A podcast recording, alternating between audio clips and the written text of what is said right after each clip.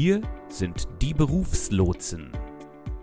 Alles rund um Beruf, Berufung und Entwicklung für berufserfahrene Leader und Experten.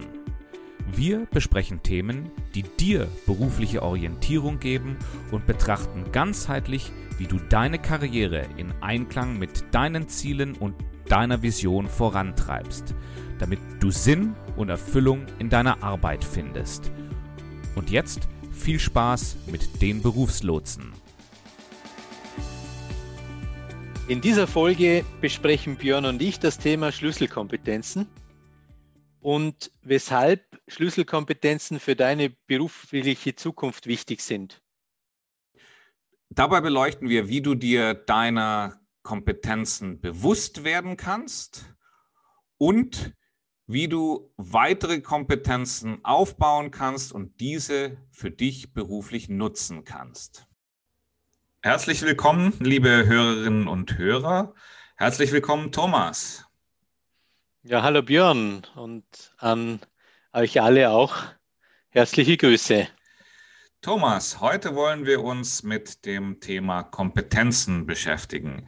Kompetenzen ist ja ein Thema, was schon mehrfach bei uns im Podcast besprochen wurde, äh, immer als Zutat für andere Themen. Heute wollen wir uns mal mit dem Thema Kompetenzen für sich beschäftigen. Vielleicht können wir gerade mal damit anfangen, um was geht es eigentlich bei Kompetenzen? Was sind Kompetenzen? Ja, das ist insofern eine gute Frage, Björn, weil du da ähm, ein Thema anschneidest, das, glaube ich, in der Forschung lange Zeit auch ein bisschen kontrovers diskutiert und besprochen wurde. Ich glaube, die Definition, die John Erpenbeck, das ist derjenige, einer der beiden Kompetenzpäpste aus Deutschland, mal ähm, erstellt hat, oder ich weiß gar nicht was, John Erpenbeck oder Volker Heise, egal, irgendeiner von beiden, die haben Kompetenz als die Fähigkeit definiert, sich an neue Bedingungen anzupassen. Das heißt, eine Kompetenz ist die Fähigkeit, in dich selbst organisiert so zu verhalten, dass du in deiner Arbeitsrealität Erfolge zeitigst, mehr oder weniger, dass du eine gute Performance bringst. Und das ist beim Wissen ja nicht so. Also Wissen ist im Grunde etwas, was, wenn du, wenn du etwas weißt, heißt, heißt das ja noch nicht, dass du es tun kannst. Du kannst sehr wohl ähm, irgendwie für den Segelschein lernen, deshalb wirst du noch nicht zu einem guten Skipper. Hm, hm. Das ist so, äh, ich habe mal den, den, den plakativen Titel von einem Buch gelesen, das hieß äh, ungefähr, ich, ich, ich bring's das hieß ungefähr so, You can't learn how to ride a bicycle in a seminar.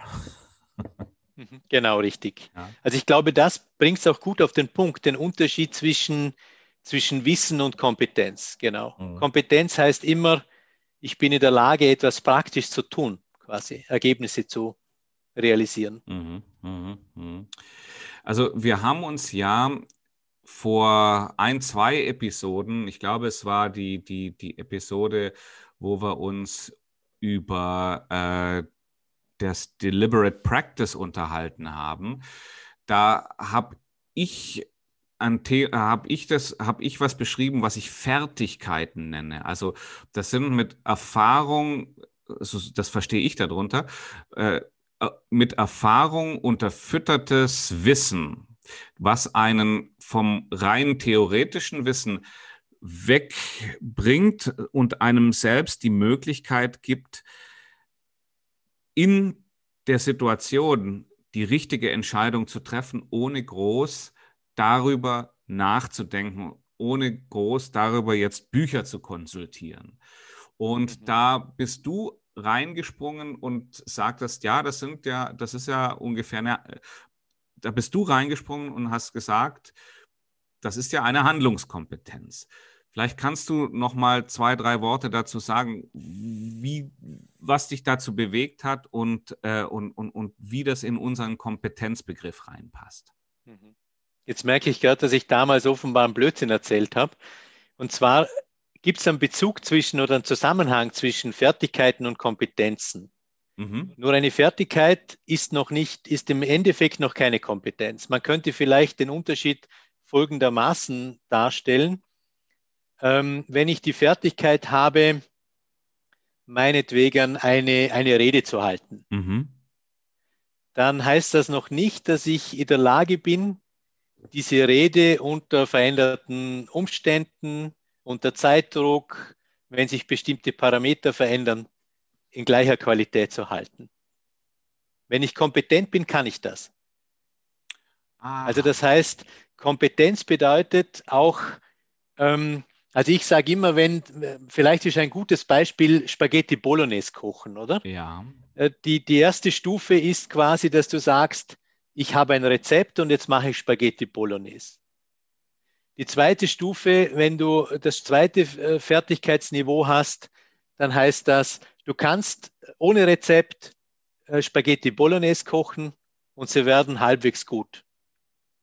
Und jetzt die Kompetenzstufe, die danach kommt, wäre die Stufe, du kannst das Rezept variieren. Mhm. Also das heißt, du, kannst, du, du musst dich ähm, du bist insofern kompetenter, wenn, wenn du die Parameter äh, verändern kannst. Du weißt, okay, du könntest eine andere Zutat noch hineinnehmen, du könntest vielleicht mit weniger oder mit mehr Karotten experimentieren, etc. etc. Aha, okay, verstehe. Und das ist der Unterschied zwischen Fertigkeit eigentlich und einer Kompetenz. Das heißt, Kompetenz könnte man auch sagen, das ist abstrakt. Die Fertigkeit siehst du. Mhm. Man kann jemanden beobachten, wie, er, wie eine Fertigkeit wie er eine Fertigkeit, äh, wie sagt man, erledigt oder eine Fertigkeit ausführt oder, oder zeigt. Aber eine Kompetenz ist eine indirekte Ableitung. Kompetenz schreibt man zu eigentlich. Das heißt also, eine Kompetenz, wenn wir, wenn wir das nochmal in Verbindung mit der Fertigkeit setzen, bedeutet, dass es eigentlich eine Fertigkeit ist in allen möglichen Ausführungen, die es in dieser Fertigkeit geben kann. Ja, und, und, und auch die Möglichkeit, diese Fertigkeiten, ähm, oder beispielsweise, wenn ein Schüler lernt, ein Referat zu halten, ja. dann weiß er, wie ein Referat aufgebaut ist, wie er Einleitung, Hauptteil, Schluss, etc. etc. Und wenn er dann kompetenter wird, dann kann er, kann er ähm, meinetwegen auch eine andere Rede halten. Er kann mit diesen Dingen variieren mhm. und klebt nicht mehr an der einzelnen Fertigkeit. Okay, verstehe. Du hast es gerade, du hast es gerade sehr gut erwähnt. Die, ähm, ich habe das nur im, im ersten Moment nicht richtig verstanden. Kannst du noch mal die, kannst du da noch mal die, ähm, die Definition sagen, die du am Anfang verwendet hast?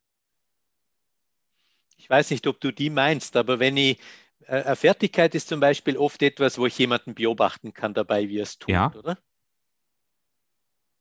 Ich kann jemanden dabei beobachten, wie er meinetwegen eine, eine Rede vorbereitet oder wie er eine Rede hält. Mhm.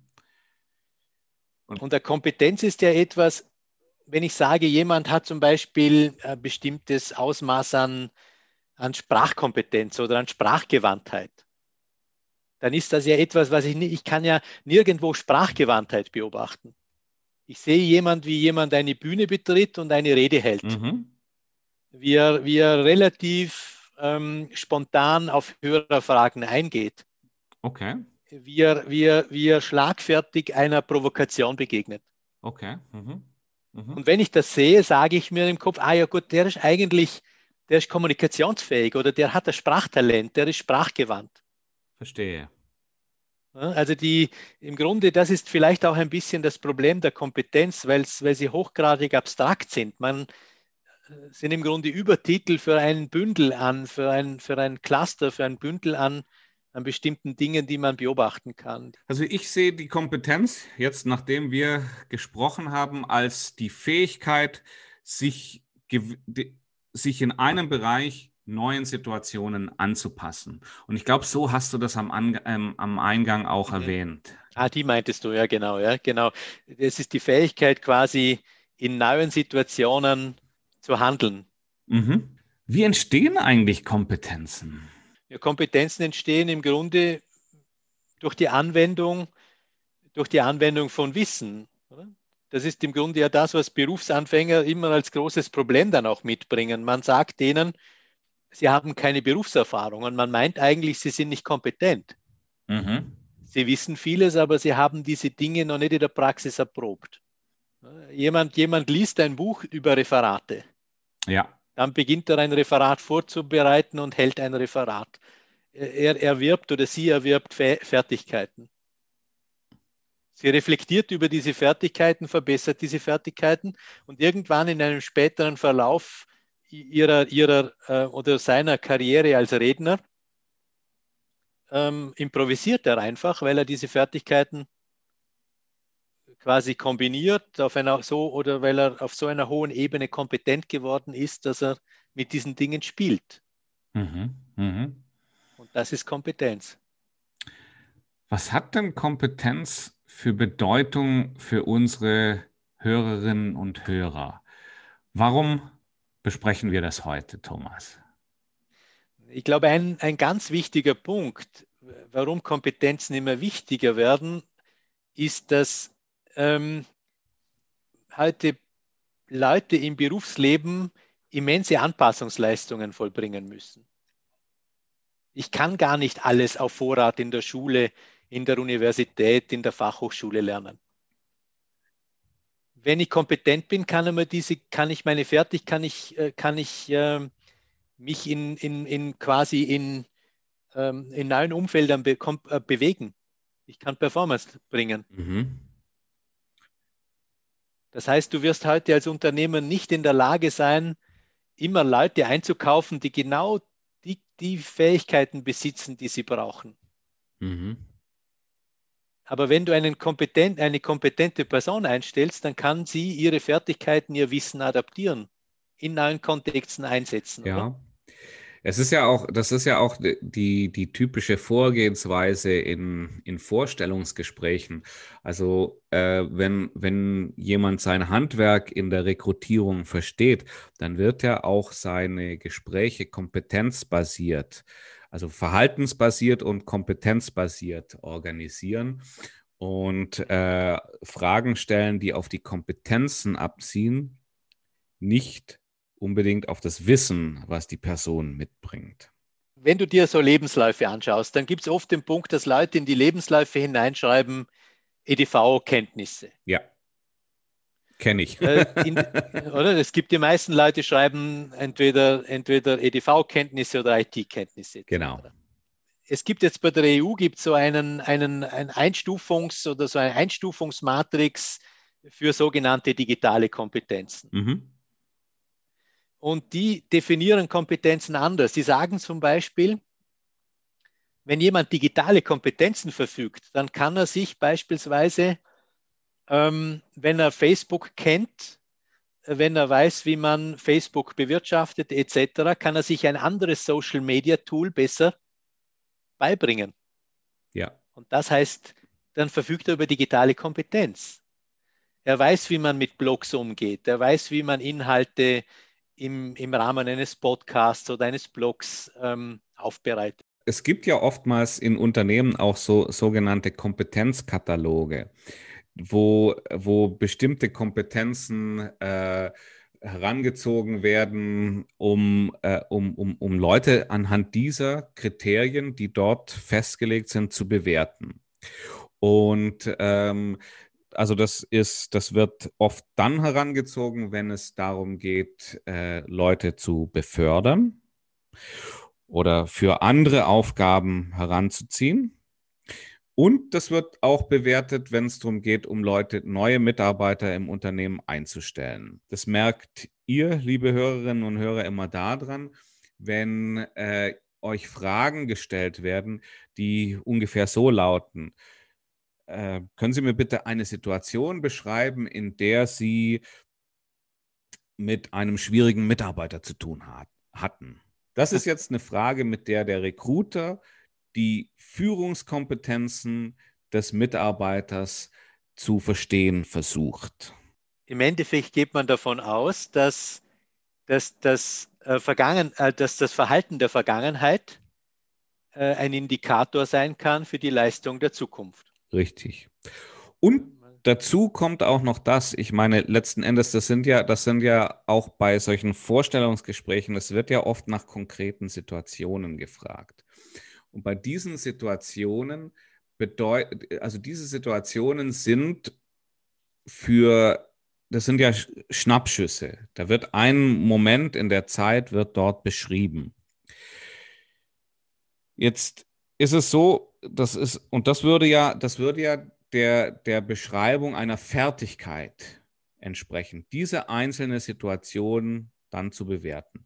Und dann ist es aber wichtig zu sehen, dass, und, und wenn man jetzt ein Bewerber in der Situation ist, auch darstellen zu können, dass man das auch in anderen Situationen äh, solch, die, die ähnliche Problemstellungen gut gemeistert hat. Ja, weil daran kann dann der, da kann dann der, der Recruiter oder der, der Entscheidungsträger für, das, für, für, diese, für diese Bewerbung, für diese Rekrutierung, kann daran sehen, da liegt ein bisschen mehr vor, da ist Tiefe da, da geht es nicht, das ist nicht nur eine Situation, die diese Person einmal gut gemeistert hat, sondern das ist eine das ist die Wahrscheinlichkeit ist sehr hoch, dass er diese Situation auch bei uns im Unternehmen gut meistern wird.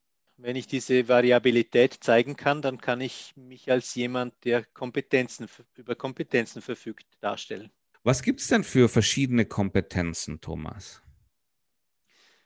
Das ist jetzt insofern eine gute Frage, weil es jetzt natürlich mehrere Kompetenzmodelle gibt. Du hast vorher bereits erwähnt, dass es Unternehmen gibt, die mit unterschiedlich, die arbeiten mit unterschiedlichen Tools und Instrumenten, wenn es um die Mitarbeiterentwicklung, um die Personalrekrutierung geht.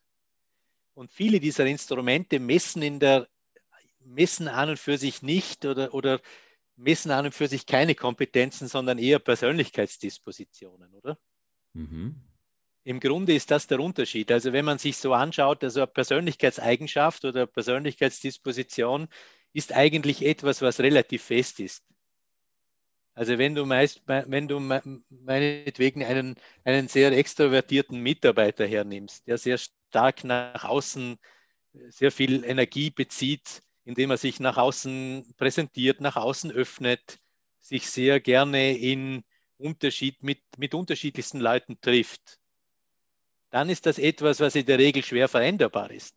Mhm. Das wäre im Grunde eigentlich, das ist keine Kompetenz, aber die Fähigkeit zu kommunizieren kann ich verändern, die kann ich, die kann ich ausbauen, die kann ich trainieren. Ich kann jedem Menschen in Grenzen, jedem Mitarbeiter in Grenzen beibringen, wie er ein, eine Rede hält. Er wird dann vielleicht kein Steve Jobs werden, aber er wird von, einem, von einer Verwaltungsratssitzung wahrscheinlich einen kleinen Vortrag halten können. Mhm.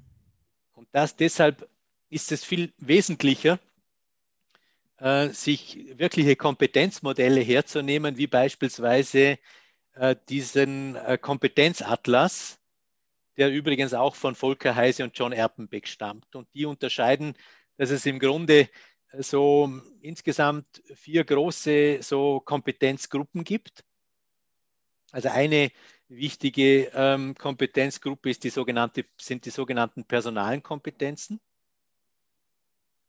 Ähm, es gibt eine zweite große Kompetenzgruppe, das sind so die Kompetenzen, ähm, die sozial-kommunikativen Kompetenzen beispielsweise. Mhm. Also immer die Fähigkeiten, die ich brauche in der Interaktion mit anderen Menschen. Die personalen Kompetenzen wären zum Beispiel auch Kompetenzen, äh, die, die stärker auf mich als Person bezogen sind. Wir können dann danach vielleicht noch auf ein paar solcher Kompetenzen dann eingehen. Eine dritte Kategorie sind so diese Aktivitäts- und Handlungskompetenzen. Ja, was ist das? Das sind im Grunde so Kompetenzen, die die brauche ich immer dann, wenn ich, die, wenn ich meine PS auf die Straße bringen möchte, oder? Mhm. Also eine, so ein, ein Beispiel für eine Aktivitäts- und Handlungskompetenz ist zum Beispiel Initiative, oder? Mhm. Es gibt sehr gute Fachleute, aber wenn sie nicht in der Lage sind, äh, angenommen, jemand kennt sich sehr gut über ein Produkt aus, aber er, äh, er ist ein guter Verkäufer, in dem Sinne, dass er einfach sehr, sehr gute äh, Produkte sehr gut kennt, aber er greift nicht zum Telefonhörer, er wird nicht initiativ, dann wird er trotzdem nicht so keine guten Arbeitsergebnisse realisieren, oder? Mhm. Ja. Also, also quasi, es braucht immer auch den notwendigen Schritt in die, auf den, äh, die Dinge umzusetzen. Und es braucht natürlich die Fach- und Methodenkompetenzen als die vierte Kategorie. Mhm. Und die haben dann so diesen Kompetenzatlas entwickelt. Jede dieser vier Kategorien enthält dann nochmal 16 ähm, Schlüsselkompetenzen, die im modernen Arbeits- und Berufsleben wichtig sind. Genau. Ich habe hier so einen Auszug dieser, dieser Code-Kompetenz-Atlas vor mir. Und da, da, das sind ja, das sind ja hier wirklich 64 einzelne Kompetenzen. Wie, wie können unsere Hörer da Nutzen draus ziehen? Ein großer Nutzen ist, überhaupt mal zu registrieren für sich selber und sich bewusst zu werden, wo man in diesen 64 äh, Kompetenzen oder in diesen vier äh, großen Kompetenzgruppen seine Stärken äh, stark entwickelte äh, und vielleicht auch weniger stark entwickelte Kompetenzen hat. Mhm. Weil im Endeffekt hat jeder von uns alle diese 64 Kompetenzen. Nur die Ausprägung dieser 64 Kompetenzen ist unterschiedlich. Ich habe jetzt gerade jemanden mit einem Mitarbeiter oder mit einem in einem Outplacement mit einem kaufmännischen Leiter äh, gerade bin in einem Outplacement-Prozess und der hat zum Beispiel ganz stark ausgeprägte Fach- und Methodenkompetenzen. Mhm. Und wir haben da jetzt so Fremdeinschätzungen gemacht, so eine Art 360-Grad-Beurteilung. Mhm. Das heißt, Führungskräfte oder, oder, oder Gleichgestellte haben ihn quasi von außen mit einem ähnlichen, mit dem gleichen Fragebogen oder einem ähnlichen Fragebogen eingeschätzt. Und da gibt es sehr viele deckungsgleiche Punkte. Also die schätzen den auch ganz stark in der Fach- und Methodenkompetenz ein. Ähm, man merkt also meinetwegen, okay, ähm, meine, Eigen, meine, meine Selbstsicht und Fremdsicht und die Fremdsicht anderer Leute, die sind zu einem bestimmten Teil deckungsgleich. Mhm. Man kann sich dann aber auch fragen, wenn die nicht deckungsgleich sind, woran liegt das beispielsweise? Ja. Ein weiterer Punkt ist, wenn man diese Kompetenzen kennt, dann kann man sich auch fragen, neige ich eventuell zur Übertreibung dieser Kompetenzen, oder? Kompetenzen haben einen großen, haben auch den Preis, dass man sie sehr stark, sehr gerne anwendet, wenn, weil sie einem leicht fallen. Ja, oder? Das heißt, jemand, der, der sehr gute Fachkompetenzen hat, der wird versuchen, viele, viele Themen über dieses Thema Fachkompetenzen anzugehen, weil er sich damit leicht tut. Du hast gerade gesagt, man kann das damit auch übertreiben. Wie könnte in dem Fall das Übertreiben aussehen? Ja, zum Beispiel bei der Person, die ich jetzt gerade vor Augen habe, der ist ein kaufmännischer Leiter und der hat zum Beispiel sehr stark ausgeprägte analytische Fähigkeiten, mhm. hat auch eine ganz starke Wissensorientierung. Der versucht, äh, wenn ich dem ein Projekt gebe, dann geht er, äh, dann macht er eine Doktorarbeit daraus, auch wenn es vielleicht nur einen, fünf, einen fünfminütigen Überblick über das Thema bräuchte. Das heißt, die Schwäche ist, er verliert sich im Detail. Okay. Mhm. Er geht den Dingen dermaßen auf den Grund, dass diese Stärke eigentlich zu einer Schwäche wird, weil er, weil er dann irgendwann mal bei, bei der 50. Fußnote anlangt und merkt, hey, ich habe mich vollkommen verloren im Thema. Ja, was würde, was, was wäre jetzt so eine, eine Kompetenz, die hier in dieser Situation eher gefragt wäre? Ja gut, das kann ich anhand vom, von diesem Code-Atlas eigentlich nicht wissen, mhm. äh, weil äh, da, könnt, da müsste man zuerst ein Anforderungsprofil über diesen, über diesen Atlas machen. Ja. Und dann äh, kann man das drüberlegen und dann sieht man, äh, inwiefern liegt das Kompetenzprofil dieser Person auf Schiene oder mhm. äh, da gibt es jetzt Übereinstimmungen oder weniger Übereinstimmungen. Was mich jetzt interessieren würde, wenn unsere Hörer und Hörerinnen äh, sagen, ich würde gerne mal schauen, wie ich mich kompetenzmäßig besser aufstellen kann. Was wäre denn da eine Vorgehensweise? Ja gut, im, im Endeffekt geht es immer darum, dass ich zunächst in einem ersten Schritt mal wissen muss, welche Kompetenzen habe ich und in welcher Ausprägung. Mhm. Da gibt es verschiedene Möglichkeiten, die man wählen kann. Mhm. Eines ist, dass ich äh, ein kompetenzdiagnostisches Verfahren anwende, wie meinetwegen äh, dieses Codesystem. Das ist eine, eine so eine, eine, quantitative Möglichkeit, wie ich das tun kann. Wie, wie, kann ich, wie kann ich mir das vorstellen? Wie sieht sowas aus? In der Regel ist das einfach ist das ein fragebogengestütztes System, wo die Leute entweder einen ausgedruckten Fragebogen oder einen Online-Fragebogen kriegen, einen Link zu einem Online-Fragebogen und äh, dann ähm, können die Teilnehmer oder beantworten die, die entsprechenden die Personen einfach diese Fragen und dann bekommen die eine, eine Auswertung, die ihnen einerseits einen eingefärbten äh, Kompetenzatlas zur Verfügung stellt, also sagt, okay, äh, so Schwerpunkt Ausrichtung ist bei mir eher im, im personalen Kompetenzbereich sehr stark oder im Fach- und Methodenkompetenz. Man sieht dann, welche einzelnen Kompetenzen sind dann stärker ausgeprägt ähm, und so weiter und so fort. Und der Vor- und Nachteil dieser Geschichte ist, ähm, es ist relativ rasch gemacht. Mhm. Ähm, die Leute, viele Leute füllen gerne solche Fragebogen aus und lesen gerne solche Auswertungen. Mhm. Aber es ist natürlich auch ein bisschen, und das ist der Methode geschuldet, ein bisschen generisch, oder? Also das heißt, wenn ich, wenn ich dann weiß, zum Beispiel, ich habe ganz stark ausgeprägte personale Kompetenzen, dann weiß ich dann noch nicht, welche Fertigkeiten ich habe, wenn ich diese, wenn diese Kompetenzen stark ausgeprägt sind. Also das heißt, ich muss dann noch mal einen Schritt tiefer gehen und sagen, was kann ich denn konkret, mhm, ja. wenn ich diese Dinge dann kann, oder? Ähm, was heißt das? Was, kann, was heißt das, wenn ich, wenn ich stark ausgeprägte Kompetenz Selbstmanagement habe? Welche Tools kann ich einsetzen? Welche sind meine Stärken im Bereich mhm. Selbstmanagement etc. etc. Mhm. Das sind so qualitative Instrumente oft als Ergänzung sinnvoll, oder? Dass ich zum Beispiel so eine Art Lebensprofil mache, beispielsweise. Das kennt man auch aus, dem, aus der kompetenzorientierten Laufbahnberatung. Mhm. Man, man, man, man macht ein Profil, also eine Zeitlinie mehr oder weniger, bestimmte wichtige Situationen im Berufs- und Privatleben und überlegt sich dann, was habe ich gelernt in dies, durch die Bewältigung dieser Situationen. Wie könnte sowas, wie, wie sieht sowas aus in der Regel? Also wenn ich sie der Beratung einsetze, dann mache ich oft so ein ganz großes Backpapier mit den Leuten. Mhm. Da gibt es dann vier Dimensionen. Es gibt dann so quasi wie so eine X-Achse und eine Y-Achse. Ähm, die X-Achse ist dann meistens quasi die, der Zeitverlauf.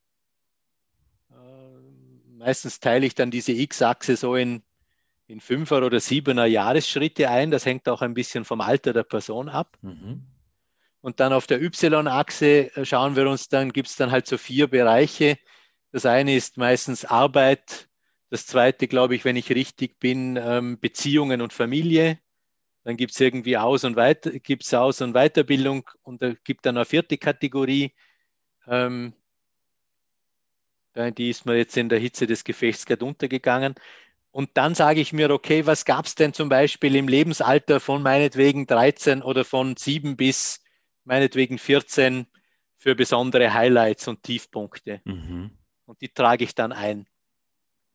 Dann schreibt vielleicht, steht dann vielleicht auf diesem Plakat äh, Scheidung meiner Eltern. Aha. Dann kann in, kann in der Beratung sein, okay, jetzt hast du als Kind diese Situation, offenbar hast du die gut bewältigt, sonst würdest du ja nicht im Coaching sitzen. Mhm. Also du bist drüber hinweggekommen. Was hat dir dabei geholfen? Was hast du gelernt, oder? Mhm. Und so kann man biografisch an seine, Fähig an seine Kompetenzen kommen und Fertigkeiten kommen, genau. Ja, ich glaube, das bringt uns dann auch zum Ende unserer heutigen Episode. Was möchtest du denn den Hörerinnen und Hörern noch mitgeben in puncto Kompetenzen? Ganz wichtig ist, ähm, sich äh, ein Bewusstsein zu bekommen dafür, welche, wo bin ich stark. Und wenn man es in den Bewerbungsprozess dann oder auf den Bewerbungsprozess umlegt, äh, auch sich immer zu überlegen, woran erkennt das ein anderer von außen?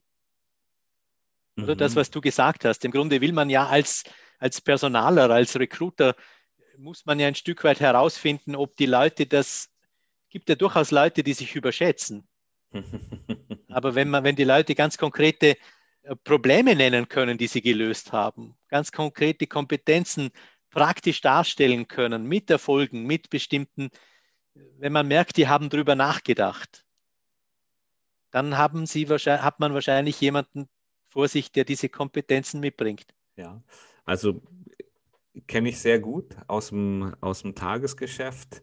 Ähm, es ist sehr, sehr schön, wenn man, äh, wenn, wenn man mit jemand spricht, der seine, im Interview nennt man es meistens Stärken und Schwächen, der seine Stärken gut rausheben kann und daran auch und, und, und diese auch mit, mit, äh, mit Beispielen untermauern kann. Das muss nicht unbedingt als Antwort auf die Frage nach Stärken und Schwächen sein, sondern das kann auch wirklich was sein, was die Person dann während dem Gespräch einfließen lässt. Und wenn die Kompetenzen, die für diese Stelle gefordert sind und die Kompetenzen, die die Person mitbringt, in gewissem Maße deckungsgleich sind, dann ist der Bewerbungsprozess oftmals ein erfolgreicher. Mhm, genau. Ja, dann bedanke ich mich bei euch, lieben Zuhörerinnen und Zuhörern, fürs Dabeisein und hoffe, dass ihr in der nächsten Folge wieder mit dabei seid. Und gemeinsam verabschieden wir uns für heute. Auf Wiedersehen und äh, Entschuldigung, auf Wiederhören. Bis zum nächsten genau. Mal. Wir hoffen, euch hat diese Episode von den Berufslotsen gefallen. Die Berufslotsen, das sind Thomas Stadelmann und Björn Dobelmann. Und ihr findet uns auf LinkedIn oder unter www.berufslotsen.com. Wir freuen uns drauf, dich bald wieder als Gast bei Die Berufslotsen begrüßen zu dürfen. Bis dahin alles Gute.